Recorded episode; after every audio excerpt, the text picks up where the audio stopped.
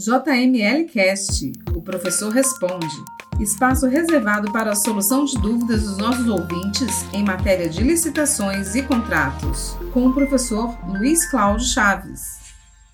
Olá, pessoal. No episódio dessa semana, vamos falar de um tema que aflige inúmeros gestores públicos com atribuição de gerenciar contratos administrativos. Trataremos do tema relacionado ao requisito da vantagem econômica como elemento autorizador da prorrogação dos contratos. A servidora pública Renise Marques nos encaminha a seguinte dúvida pelas redes sociais: Temos um contrato e temos intenção de efetuar a prorrogação. Feita a pesquisa de preços, identificamos que o preço está superior ao praticado no mercado. Nesse sentido, o atual prestador de serviço pode reajustar a menor? Isso seria reajuste ou seria supressão? Bem, Renise, seu questionamento é muito interessante e levanta algumas questões que merecem atenção. Então vamos lá. O artigo 57, inciso 2 da Lei 8.666, traz a seguinte redação: A duração dos contratos regidos por esta lei ficará adstrita à vigência do respectivo crédito orçamentário, exceto quanto aos relativos. Aí vem o inciso 2. A prestação de serviços a serem executados de forma contínua, que poderão ter sua duração prorrogada por iguais e sucessivos períodos, com vistas à obtenção de preços e condições mais vantajosas para a administração, limitadas a 60 meses. Considerando, portanto, o texto normativo lido, vê-se que as prorrogações dos contratos celebrados entre particulares e órgãos do poder público que estão submetidos à Lei Geral de Licitações somente poderão se estender no tempo se comprovarem o benefício econômico da prorrogação em relação aos preços praticados no mercado. Isso porque não seria razoável admitir que a administração pública viesse a adotar medida que pudesse trazer-lhe prejuízo, como prorrogar um contrato para pagar mais caro do que pagaria caso realizasse uma nova licitação. A fim de dar cumprimento a esse comando, o Tribunal de Contas da União firmou o entendimento segundo o qual a vantagem econômica da prorrogação deve ser aferida mediante pesquisa de mercado que compare os preços praticados pelo contratado e aqueles que o mercado vem praticando ao tempo da prorrogação. Cito apenas a título de exemplo o seguinte precedente: na demonstração de vantajosidade de eventual renovação de contrato de serviços de natureza continuada, deve ser realizada ampla pesquisa pesquisa de preços, priorizando-se consultas a portais de compras governamentais e a contratações similares de outros entes públicos, utilizando-se apenas subsidiariamente a pesquisa com fornecedores. Acórdão Plenário 1604 de 2017, relator ministro Vital do Rego.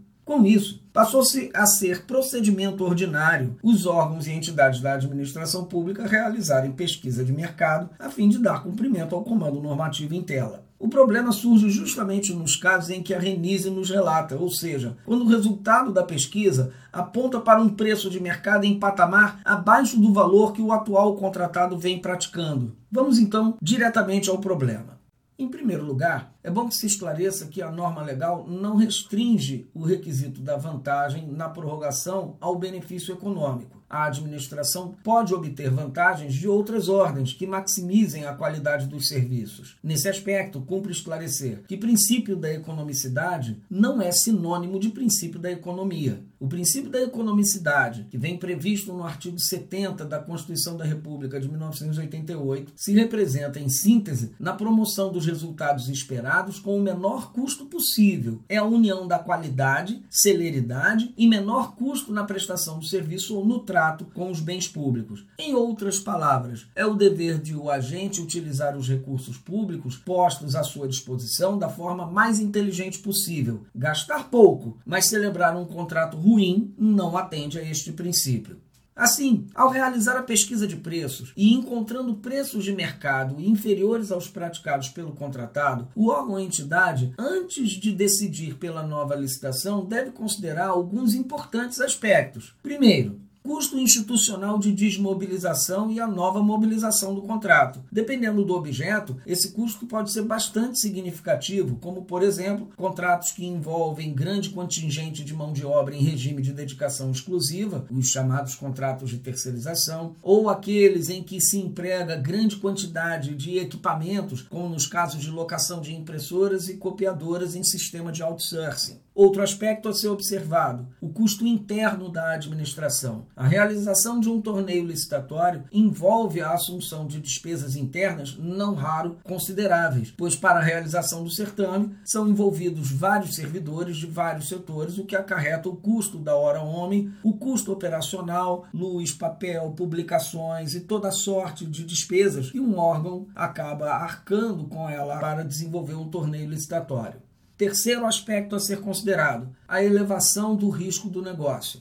Se o órgão pretende promover a prorrogação de um contrato que já está em andamento por mais um período, somente pode significar que o contratado vem executando suas cláusulas de modo adequado e com o nível de qualidade e desempenho esperado. Ao se promover nova licitação, o risco de problemas de execução volta a se elevar consideravelmente, na medida em que agora não se sabe qual empresa se sagrará vencedora, podendo ser uma que seja desconhecida da administração, sem falar nos próprios riscos inerentes ao processo licitatório, a ocorrência de licitações desertas, licitações fracassadas, grande demanda de tempo com a interposição e julgamento de recursos administrativos e, eventualmente, até no âmbito judicial. E, finalmente, também há que ser considerado a incerteza quanto ao resultado do certame. É bom lembrar que, por mais correta e diligente tenha sido a pesquisa de mercado, sempre há a possibilidade de o resultado da licitação não corresponder ao resultado da pesquisa, uma vez que este, na verdade, é um mero prognóstico. Tudo isso considerado e respondendo objetivamente à pergunta formulada pela Renise, a orientação que nós damos é a seguinte: Caso o preço encontrado na pesquisa esteja em patamar abaixo do valor atualmente pago e a decisão de realizar novo torneio deve levar em consideração os aspectos anteriormente explicitados e somente proceder à deflagração do certame se a diferença furada for considerável.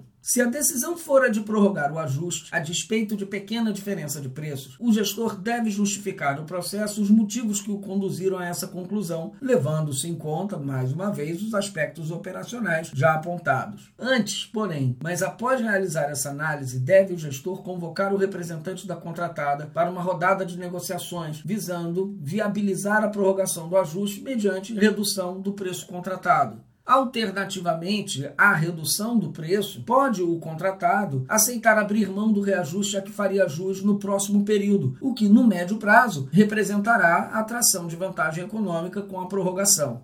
Quanto ao instituto a que corresponde a redução de preços contratados, que é a segunda parte da pergunta da Renise, o mesmo é a repactuação, que, em síntese, significa renegociação do contrato, que admite modificação das cláusulas econômicas para baixo, o Instituto do Reajuste é o movimento de reequilíbrio econômico-financeiro do contrato, que garante a efetividade da proposta quando o desequilíbrio é causado por forças ordinárias, como elevação de custos de materiais, insumos, mão de obra, etc. Já a supressão é a redução das quantidades contratadas nos termos do artigo 65, inciso 1, a linha B, da Lei 8.666 de 1993.